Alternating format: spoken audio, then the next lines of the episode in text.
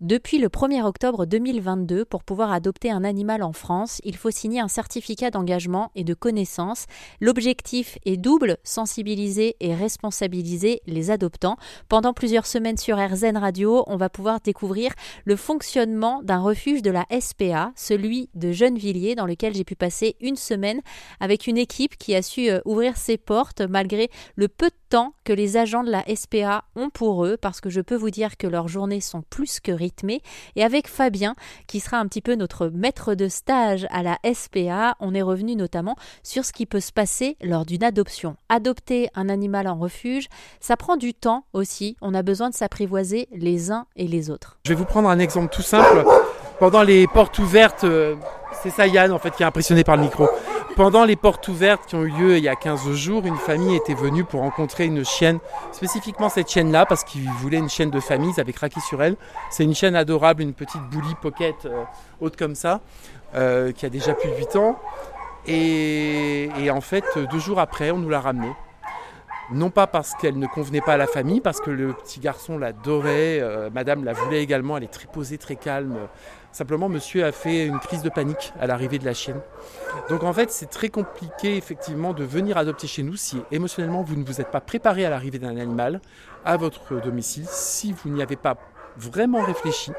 Adopter chez nous, ça implique forcément un travail derrière d'éducation ou de rééducation de l'animal puisque la plupart du temps, on ne connaît pas son passé si le chien vient de fourrière, donc on ne connaît pas ses craintes, son vécu, ses éventuels traumatismes. On les découvre au fur et à mesure de la vie au refuge ou de la vie à domicile ensuite, quand ils intègrent le foyer.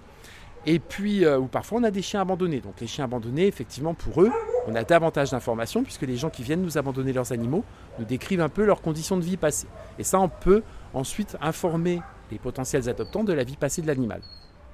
Mais c'est vrai qu'il faut s'y préparer, c'est un long travail. Souvent on vous dit que pour adopter un animal en refuge, et euh, pour que l'adoption surtout soit responsable, il faut véritablement laisser le temps à l'animal. Un animal de refuge ne se sentira bien dans son domicile que deux à trois mois après son adoption.